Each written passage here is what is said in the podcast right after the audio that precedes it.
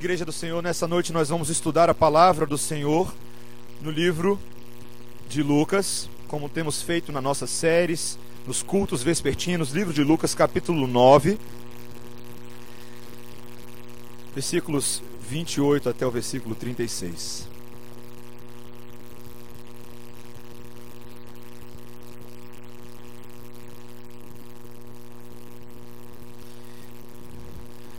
Sermão que nós pregamos e que nós estudamos, ele nos oferece algum tipo de desafio. O Senhor sempre nos confronta em alguma medida, sempre nos confronta com relação ao pecado e à fé, mas também nos desafia a desenvolvermos uma mente que entende bem a revelação e o seu propósito para nós.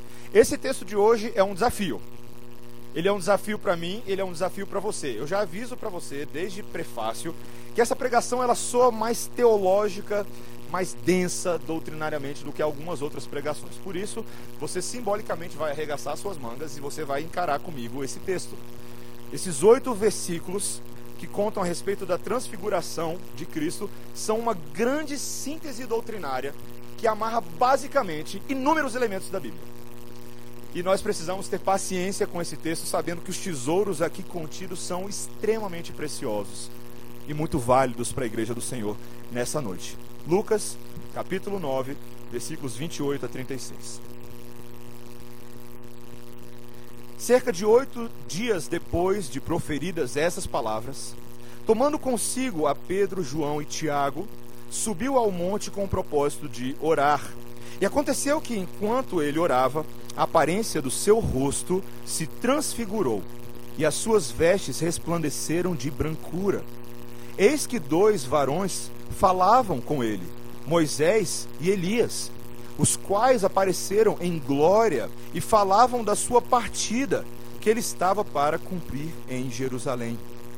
Pedro e seus companheiros achavam-se premidos de sono, mas conservando-se acordados, viram a sua glória e os dois varões que com ele estavam. Ao se retirarem estes, Jesus disse, uh, ah, perdão, irmãos. Ao se retirarem estes de Jesus, disse-lhe Pedro: Mestre, bom é estarmos aqui. Então façamos três tendas: uma será tua, outra de Moisés e outra de Elias. Não sabendo, porém, o que dizia. Enquanto assim falava, veio uma nuvem e os envolveu, e encheram-se de medo ao entrarem na nuvem. E dela veio uma voz dizendo: Este é o meu filho o meu eleito, a ele ouvi. Depois daquela voz, achou-se Jesus sozinho. Eles calaram-se e naqueles dias a ninguém contaram coisa alguma do que tinham visto. Essa é a palavra do Senhor. Vamos orar mais uma vez, irmãos.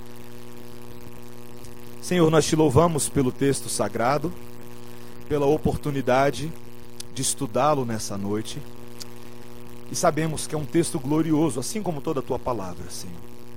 Por isso queremos ver a glória de Jesus e a glória do Deus Trino manifestadas na tua palavra, para que por elas sejamos influenciados e impactados em nome de Jesus. Amém.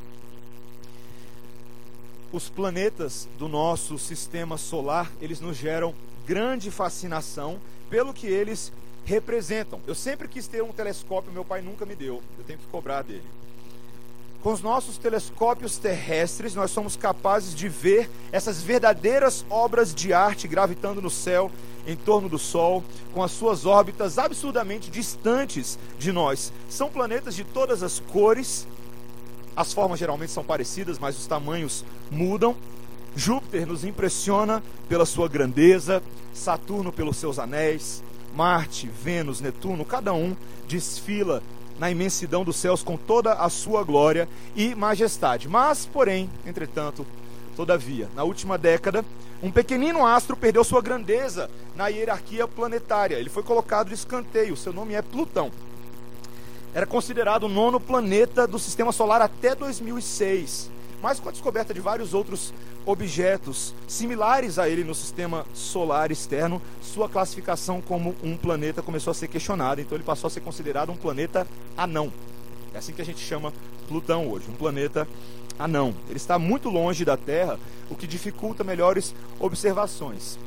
melhor dizendo, ele estava muito longe da Terra, até que em 14 de julho de 2015, após nove anos de espera e mais de 4,8 bilhões de quilômetros percorridos, a espaçonave New Horizons se apresentou perto de Pluto. Ela chegou pertinho e foi a primeira espaçonave a sobrevoar por Plutão. Ela tirou uma foto a, da sonda que estava a cerca de 16 horas do ponto mais próximo do rasante e é a foto mais nítida que a humanidade já viu desse planeta anão até agora. E quando nós, através dos olhos da NASA, vimos Plutão, não tinha nada de insignificante era um planeta completamente estonteante, um dos objetos mais contrastantes do sistema solar.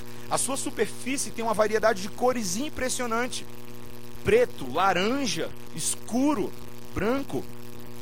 O telescópio Hubble depois veio a confirmar que, de fato, a composição interna parece ser mais ou menos de 60% de rocha e 40% de gelo, porque afinal de contas é longe pra caramba do Sol. É muito gelo. Na sua superfície não existe crateras, porque a mistura do gelo azoto somado ao nitrogênio forma uma espécie de creme, fica parecendo um sorvete de creme que ficou fora da geladeira por muito tempo. E você não vê nenhuma cratera. Foi confirmada a informação de que o ano em Plutão dura 248 anos terrestres. E que os seus dias são muito longos. Seis dias mais longos que o dia da Terra. A sua órbita é tão excêntrica que durante alguns anos ele fica mais próximo do Sol do que do próprio planeta Netuno. E descobriram que de fato ele tem cinco luas, e uma das luas é duas vezes maior do que o próprio planeta. Queridos, fato é que a beleza e o mistério de Plutão não perde em nada para os outros planetas. Muito pelo contrário, sua glória é ainda mais misteriosa e mais fascinante do que muitos outros astros. E você se pergunta, por que, que o pastor acabou de gastar três minutos falando de Plutão? Num sermão sobre a transfiguração.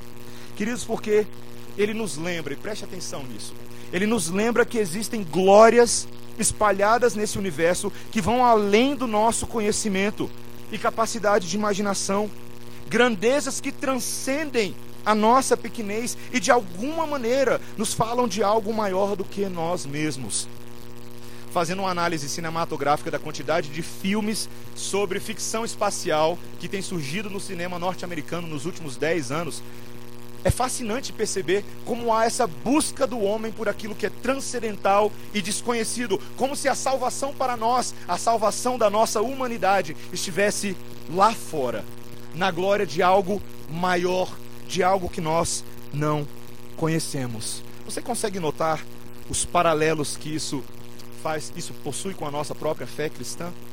O fato de que nós cremos em algo glorioso e transcendental, além de nós, que de fora para dentro vem e nos salva. Conversando estes dias com um rapaz, se dizendo ateu, ele disse: Como você pode afirmar essas coisas que você disse que crê? Eu falei: Bom, a Bíblia fala sobre elas. E ele disse: Eu não posso acreditar em nada que eu não possa comprovar cientificamente. Eu falei: Ah, é mesmo, esse é o seu critério. Você já comprovou cientificamente tudo que existe no universo? Você já fez essa prova? Ele, não, mas eu confio na palavra de quem já fez. Eu falei, opa, eu também confio na palavra de quem já fez. Eu confio na palavra daquele que fez tudo isso. Queridos, quando nós falamos de glória transcendental, nenhum texto nas Escrituras Sagradas nos apresenta a maior invasão de glória de Deus neste mundo do que esses momentos que os discípulos passaram com o Senhor Jesus Cristo. Claro, não considerando a própria crucificação e ressurreição do nosso Senhor, na própria caminhada de Cristo, nós vemos essa invasão da glória desconhecida revelada no rosto de um homem, o Filho de Deus, que, ainda que tenha sido apequenado por um tempo de sofrimento e humilhação, cortado da hierarquia dos viventes, nos dá uma prévia de uma descoberta gloriosa que apenas a sonda da segunda vinda de Cristo poderá nos revelar. Meus irmãos, nesse texto nós vemos quatro excelentíssimos aspectos da glória de Deus. Em primeiro lugar, nós veremos que a glória do Filho de Deus é intrínseca a Ele mesmo, nos versículos 28 e 29. Depois nós veremos que a glória do Filho de Deus é histórica. Depois que a glória do Filho de Deus é presencial. E em último lugar, que essa glória é evangelística. De que maneira a glória do Filho de Deus é intrínseca. Versículo 28. Cerca de oito dias depois de proferidas essas palavras, tomando consigo a Pedro, João e Tiago, subiu ao monte com o propósito de orar. E aconteceu que enquanto ele orava, a aparência do seu rosto se transfigurou e suas vestes resplandeceram de brancura. Eis que dois varões falavam com ele, Moisés e Elias. Essa seção do livro de Lucas, que começa mais ou menos ali no capítulo 8, ela vem sendo permeada pela seguinte pergunta: Quem é este? Os discípulos foram os primeiros a fazer essa pergunta quando estavam no barco que foi assolado por tempestades. Após acalmar a fúria da natureza, os discípulos perguntaram: Quem é este? Cuja voz acalma a fúria da natureza. Essa mesma pergunta foi feita posteriormente por Herodes, quando os rumores a respeito de Jesus o levaram a questionar se não seria esse uma espécie de novo Elias ou novo João Batista. Quem é esse? Posteriormente, o próprio Senhor Jesus Cristo perguntou isso aos seus discípulos: Quem as pessoas dizem quem eu sou? E após fazer essa pergunta, ele pergunta para eles: Quem vocês dizem que eu sou? Mas quando nós chegamos nesse texto, queridos, nós vamos ver o próprio Deus dizendo quem Jesus é. Porque os eventos que aqui acontecem, meus irmãos, não podem ser comparados ao melhor título que o Brasil já ganhou numa Copa do Mundo. Há nada desse tipo. O Senhor Jesus Cristo sobe ao monte com os discípulos que compunham o seu círculo interno, os seus amigos mais próximos, Pedro, João e Tiago, para orar, como tantas vezes eles faziam. E é interessante que Lucas, o autor desse evangelho, ele gosta de mostrar como a vida de oração do Senhor Jesus Cristo está atrelada à manifestação da glória do Senhor Jesus Cristo. Quantos milagres eu e você já lemos no livro de Lucas que acontecem quando o Senhor Jesus Cristo se encontrava em oração? E aqui não é diferente, meus irmãos, esse milagre foge a qualquer regra dos milagres. Quando eles estavam ali, o versículo 29 nos diz que enquanto eles oravam, a aparência do rosto de Jesus se transfigurou e as suas vestes resplandeceram de brancura, e eis que dois varões falavam com ele, Moisés e Elias. Como é que é? Como é que é? é tem coisas, meus irmãos, que se a gente não fizer uma pausa e tentar processar a informação e pedir alguém para beliscar a gente, a gente não consegue entender muito bem. Esses discípulos que achavam que já tinham visto de tudo, meus irmãos, e certamente eles já tinham visto todos os tipos de coisa. Já tinham visto o Senhor Jesus curar, exorcizar demônios, mas eles não tinham visto ainda Moisés e Elias. Eles não tinham visto esse tipo de coisa. A glória exuberante do Senhor Jesus Cristo é a primeira coisa do qual o texto fala. Há uma transformação física de Jesus no seu rosto, que era algo de outro mundo, uma realidade desconhecida da experiência ordinária daqueles discípulos. Seu brilho intenso lembrava a descrição da glória de Deus no passado, com a sua intensa luz, encontrando vários dos seus servos em tantos momentos. Aquelas vestes brancas, o texto nos diz aqui, o grego é muito interessante, porque falam que eram vestes radiantes. Lembram também as descrições dos seres divinos, por exemplo, no livro de Daniel. Esses discípulos já ouviam falado dessas coisas. Jesus aqui, queridos, ele passa por uma transformação temporária em que o próprio Deus o torna em um ser celestial, em um ser glorioso, ainda estando nessa terra. Queridos, eu fico tentando imaginar qual é a intensidade da luz quando Deus decide revelar a sua glória. Quão intenso deve ser? A gente está tentando comprar luzes para o nosso galpão, decidindo se as luzes de LED vão ah, iluminar suficientemente o nosso novo espaço de culto. Eu tenho certeza absoluta que a luz do Senhor Jesus Cristo não se compara a luzes de LED, por mais econômicas e boas que elas sejam. O Senhor Jesus Cristo possui uma glória própria, uma glória que vem de fora para dentro essa luz já havia alcançado outros servos do Senhor e alcançaria outros servos do Senhor posteriormente, quando, por exemplo, Saulo, perseguidor da igreja no caminho para Damasco, é ofuscado por uma luz que o derruba naquele caminho. Essa luz acompanhada da voz do Cristo ressurreto nos lembra que Jesus Cristo é essa fonte de luz. A transfiguração era uma lembrança da glória que o próprio Jesus Cristo tinha antes de se tornar homem. Você e eu nos lembramos quando, por exemplo, na oração sacerdotal de Jesus em João 17, ele pediu ao Pai Pai, agora, pois, glorifica-me tu junto de ti mesmo, com aquela glória que eu tinha contigo antes que o mundo existisse. O Senhor Jesus Cristo já era cheio de glória. E quando essa glória se manifestou, João, ao escrever o seu evangelho, ele diz: E o Verbo se fez carne e habitou entre nós, cheio de graça e de verdade, e vimos a sua glória como a glória do unigênito do Pai. Meus irmãos, essa glória do Senhor Jesus Cristo, de antes da fundação do mundo, decide dar agora uma piscadela dentro da terra, dentro da criação dos homens, uma prévia da própria futura exaltação de Jesus, antecipando a sua glória, a glória que ele haveria de ter. Meus irmãos, quando nós cantamos tantas vezes, por mais bem intencionados que sejamos, cantamos: Eu vejo a glória do Senhor hoje aqui, a tua mão, o teu poder sobre mim. Muita gente já cantou isso, não é verdade? Eu não sei se a gente sabe muito bem o que a gente está cantando. Eu acho que nós reduzimos de forma muito míope aquilo que é glória para Deus. Grandeza, majestade e glória. Meus irmãos, essa capacidade intrínseca do Senhor Jesus Cristo não é comparada com nenhuma glória desse mundo. Nenhum rei pode alcançar isso, nenhum governante pode trabalhar para isso, nenhuma nação pode conquistar outras a fim de impor isso, porque não pertence a nós, meus irmãos, pertence a Ele. E é por isso que quando cantamos no culto público, por isso que quando lemos a palavra de Deus, por isso que quando terminamos nossas orações, nós queremos dar glória tão somente a Deus. Ele é o Deus da glória, da glória única e singular daquele que criou o mundo e que é o nosso dono e proprietário. Meus irmãos, essa era uma imagem marcante. Muito mais marcante, porque ela é acompanhada da presença desses seres históricos que aparecem. Essa glória do Senhor Jesus Cristo aponta para a história. Veja que o texto nos diz que literalmente Moisés e Elias apareceram naquele monte.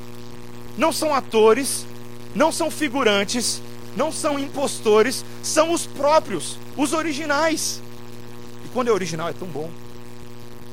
Meus irmãos, coloque-se no lugar dos discípulos. E você precisa fazer ah, esse, esse papel agora.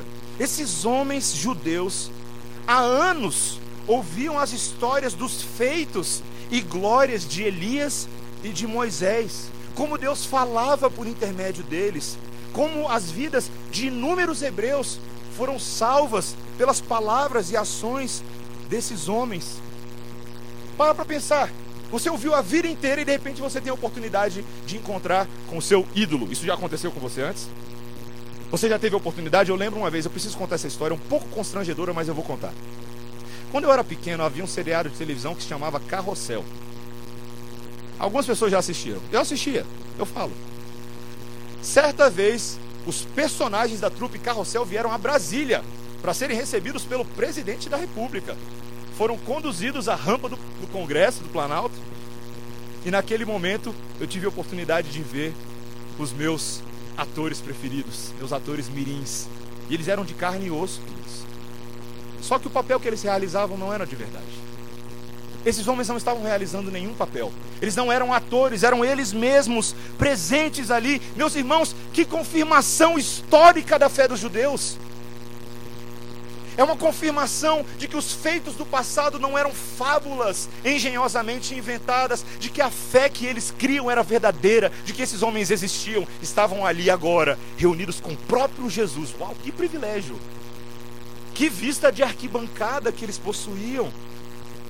E talvez nós nos perguntemos, mas, mas por que essas pessoas? Por que Elias e Moisés? Não poderia ter sido um dos outros?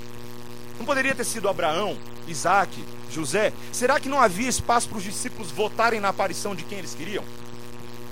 Como um programa de televisão? Por que esses homens?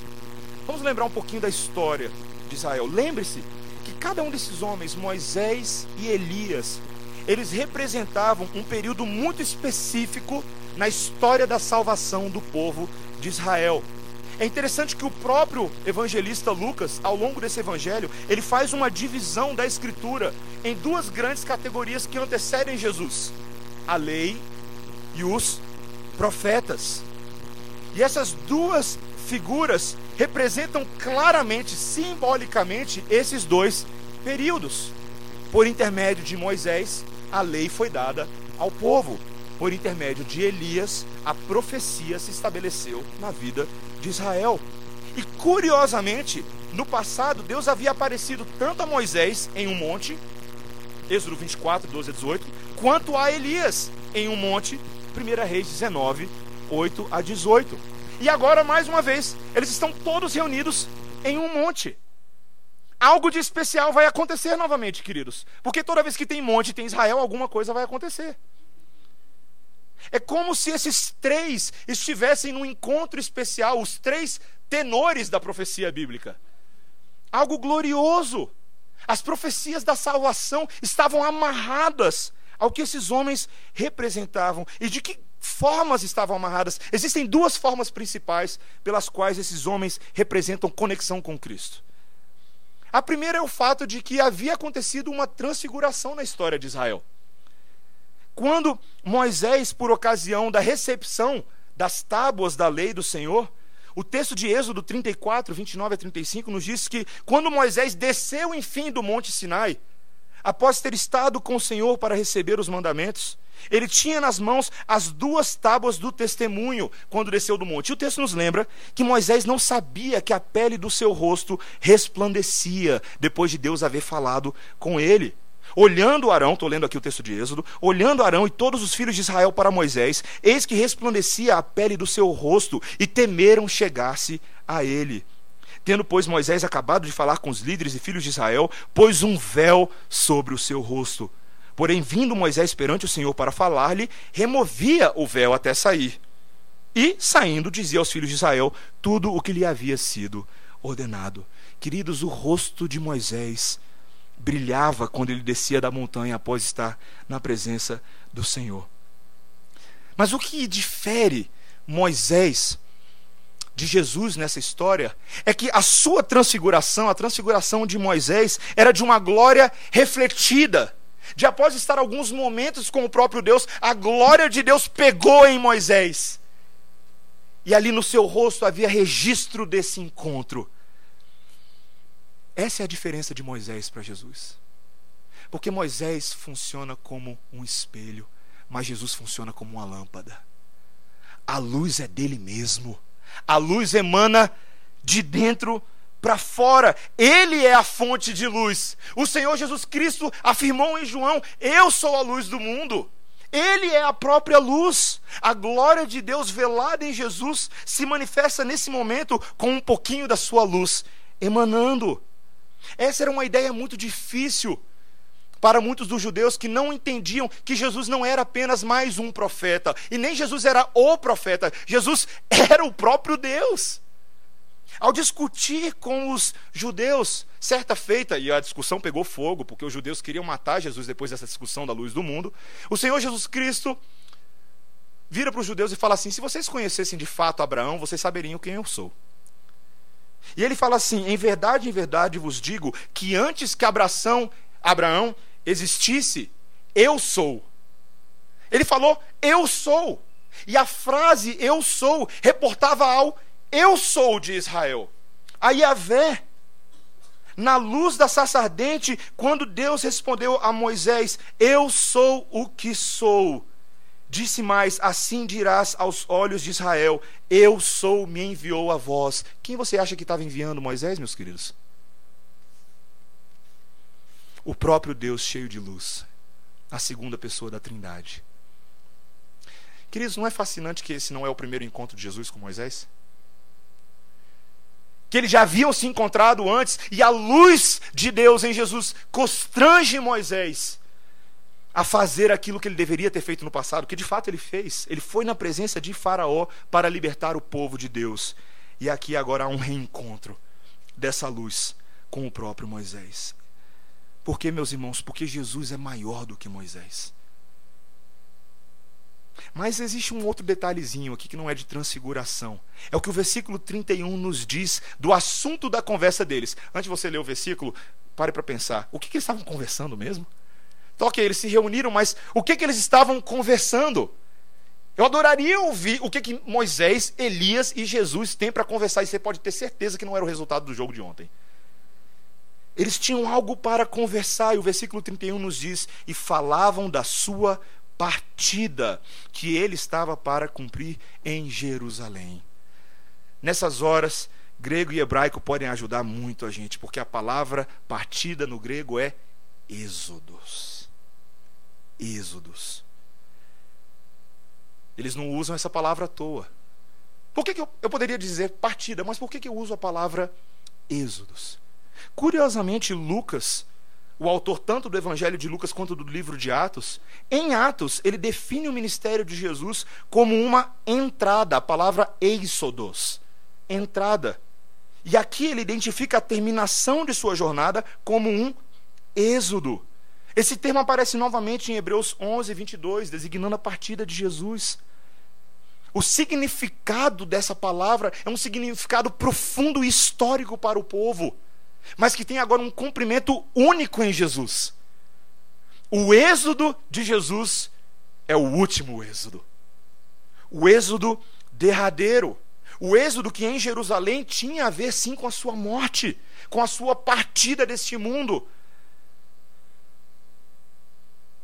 Mas é um êxodo, queridos, cujo resultado final é tremendo.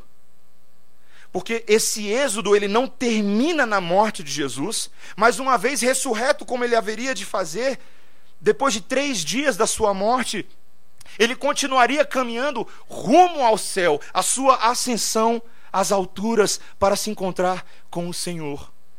E um certo comentarista, de forma muito inteligente, ele nota que o uso dessa palavra aqui não comunica apenas uma mensagem de uma viagem individual de Jesus mas refere-se à obra redentora de Jesus, revelada por meio de sua jornada a todo Israel.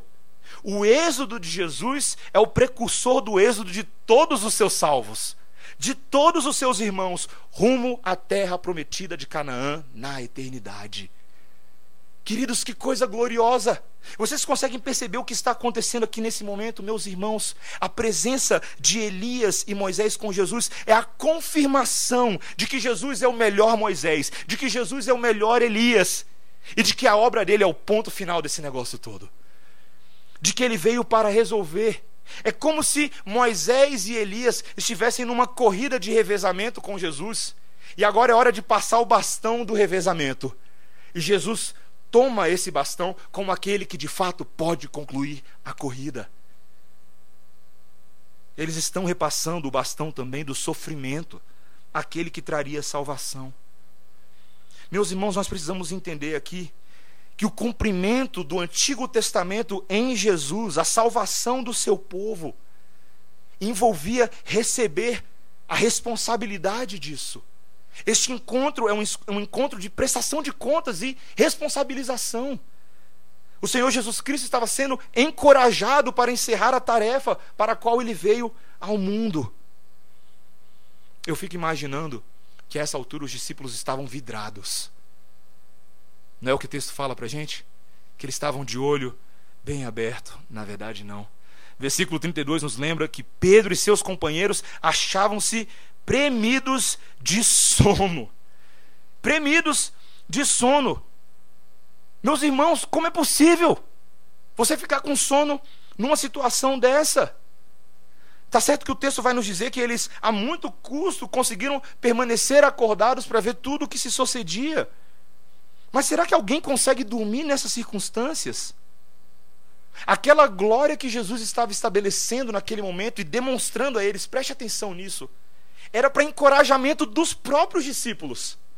Você se lembra que o texto nos disse na semana passada que eles haviam recebido uma incumbência de carregar a sua própria cruz, de negar a si mesmo, de pregar o evangelho do reino sob perseguição dos judeus. Era uma tarefa difícil, o Senhor Jesus Cristo decidiu encorajá-los. Vou dar uma transfiguraçãozinha para vocês. Mas o que esses homens fazem? Eles estavam cheios de sono, meus irmãos, é como aquela pessoa que acorda na metade do filme que ela esperou tanto tempo para ver e fica te cutucando: o que está acontecendo? O que está acontecendo? Agora o super-homem é vilão? Eu não sabia, eu sabia que não devia ter dormido. Queridos, o Senhor está demonstrando a esses discípulos e a nós o filme da sua glória na salvação do homem. E sabe qual é o problema? É que eu e você somos muito mais parecidos com os discípulos do que nós queremos admitir. Muito mais. Nós temos sono. Nós temos sono. E eu não estou falando apenas do seu sono quando você tem que manter os olhos acordados na hora da pregação ou no culto. Não apenas esse. Mas do nosso sono espiritual quando nós não damos atenção aos eventos gloriosos que estão se desenrolando diante dos nossos olhos. De que o Senhor Jesus Cristo está salvando pessoas de todos os cantos desse mundo, que por meio da sua igreja Ele está estabelecendo vitória e triunfo nessa terra, mas tantos que se dizem filhos de Deus estão dormindo. Igrejas inteiras que não falam sobre essas coisas. Nós gastamos mais tempo falando de assuntos secundários e meramente acessórios, mesmo no corpo de Cristo, do que se alimentando dos pratos do banquete da salvação que Jesus tão carinhosamente cozinhou para a gente. É como, meus irmãos, comprar um ingresso na bilheteria para um espetáculo que você aguardava há tanto tempo, e quando te dão o ingresso, você fica olhando apenas para o ingresso, para o seu brilho, para a sua textura, mas a peça já começou. E nós não queremos assisti-la, não fazemos tanta questão. Meus irmãos, será que nós entendemos a glória histórica do Senhor que nos alcança nessa sala, nessa noite? Eu e você não precisamos ver o rosto de Jesus brilhando nessa noite para saber com convicção e certeza, por força do Espírito Santo, de que esses eventos são reais e nós pertencemos a eles. São os nossos eventos. Nós estamos representados nesses discípulos, nesses discípulos. E como nós reagimos quando essas coisas acontecem? Graças a Deus, eles conseguiram ficar acordados. Aguentaram um pouquinho. E olha que interessante. Eles começaram a entender o que estava acontecendo ali. Em vez de ceder ao sono, Pedro propõe algo inusitado a Jesus. E é sempre Pedro, né, gente? Sempre Pedro. A partir do versículo 33, Pedro começa a dizer ao Senhor, e eu vou parafrasear: Senhor, como é bom nós estarmos aqui. Está tão gostoso, Senhor. Façamos o seguinte: eu tenho uma ideia. Três tendas. Uma para o Senhor, uma para Moisés, uma para Elias. Eu fico imaginando as coisas que talvez não foram registradas nesse texto, mas o clima da hora. Eu pego umas lenhas, faço uma fogueira, tem um marshmallow no porta-mala. João pega o violão. E nós cantamos: Bom estarmos aqui com Moisés e Elias. Queridos, nós temos momentos assim nas nossas vidas, que nós gostaríamos que fossem momentos intermináveis. A companhia de amigos queridos, um culto agradável a Deus, onde nós podemos nos alegrar no Senhor, uma viagem memorável em família, retiros espirituais e acampamentos com os nossos irmãos. Eu lembro de vários desses. Vários momentos que eu achava que o céu ia abrir e a gente ia ficar ali mesmo. Nós queremos momentos que poderiam nunca acabar e eu acho que para Pedro, João e Tiago, se acabasse por aqui estava bom demais, não é verdade? Mas o próprio texto nos diz que Pedro e os seus irmãos não entenderam. Não entenderam. Eles não haviam entendido. Eles não estavam compreendendo que Cristo precisava cumprir seu ministério. Que aquela demonstração de glória era temporária, mas que era necessário que o filho do homem novamente velasse a sua glória, passasse pelo vale para posteriormente mostrar glória novamente. Quando nós não temos uma perspectiva escatológica, eterna da vida, nós nos agarramos a esses momentos e queremos que eles sejam eternos. Mas não é assim que funcionam as coisas, meus irmãos. É por isso que tantas vezes eu e você temos dificuldade de, de nos desapegar a irmãos queridos que o Senhor decide chamar para si. Você já reparou que tantas vezes a dificuldade do homem de lidar com a morte é porque ele se esquece da eternidade?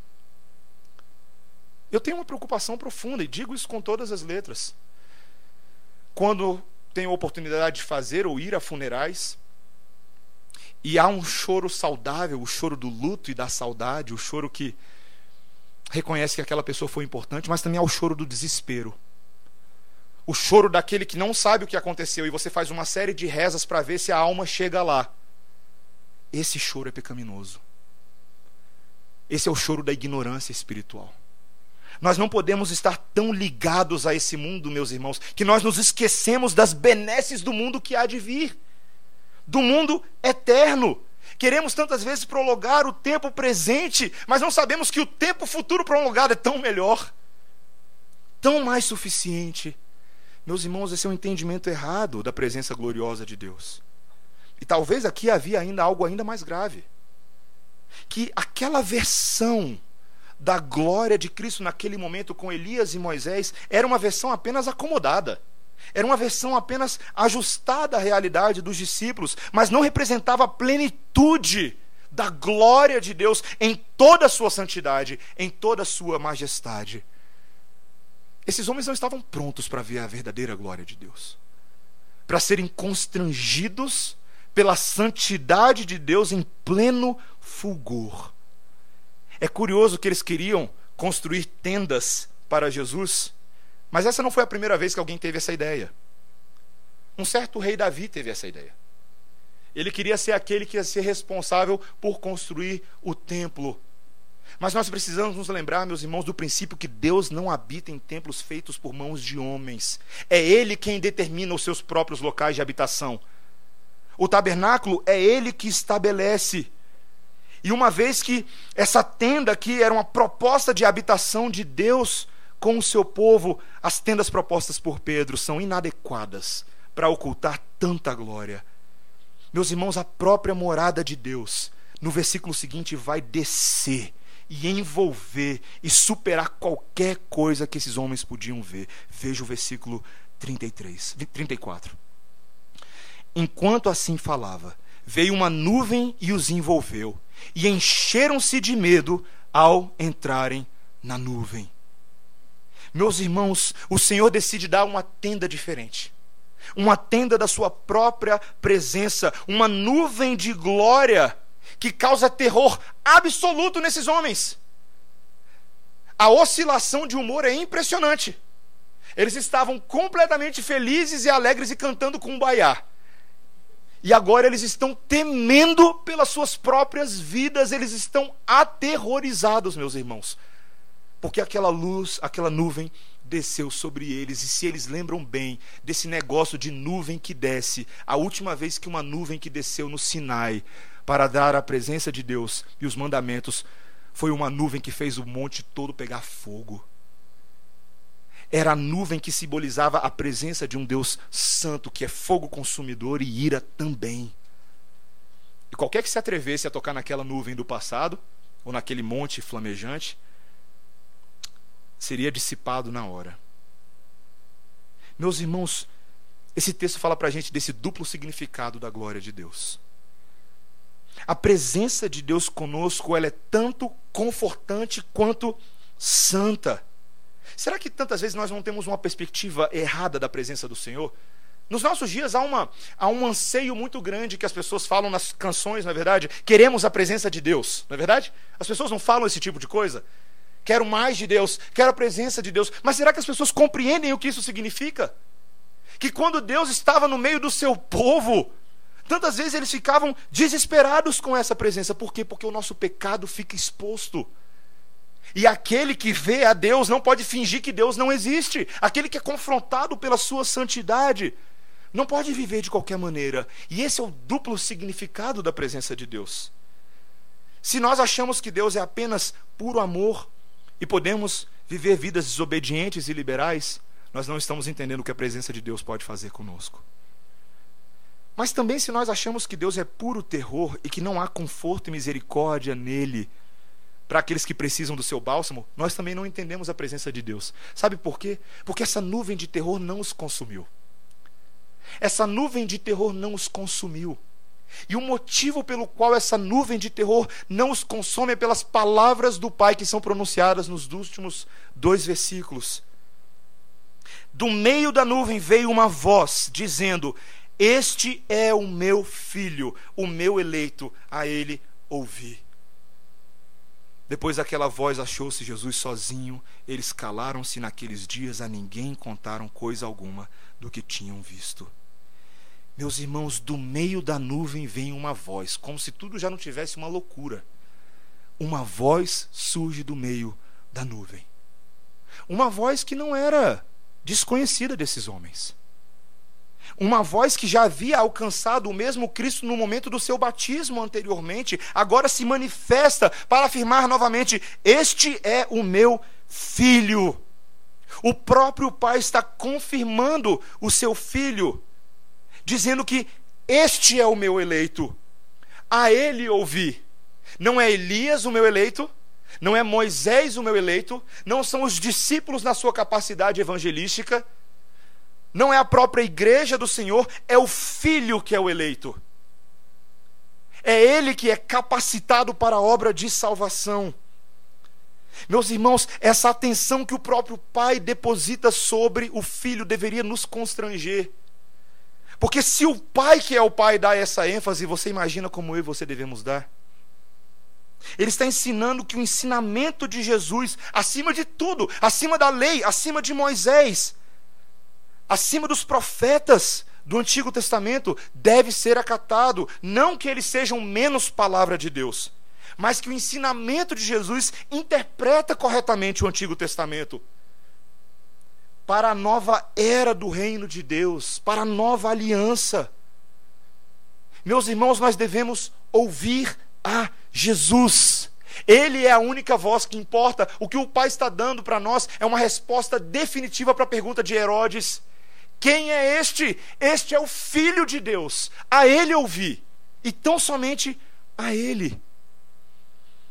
Meus irmãos, num mundo com tantas vozes, com tantas ofertas, com tantas dificuldades, nós não temos ouvido apenas ao Filho, ao eleito de Deus. A Ele pertence a glória, meus irmãos.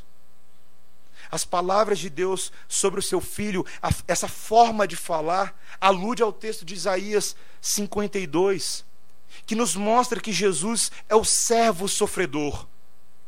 Isso iria ajudar os discípulos a interpretarem esse assustador destino de Jesus e o deles.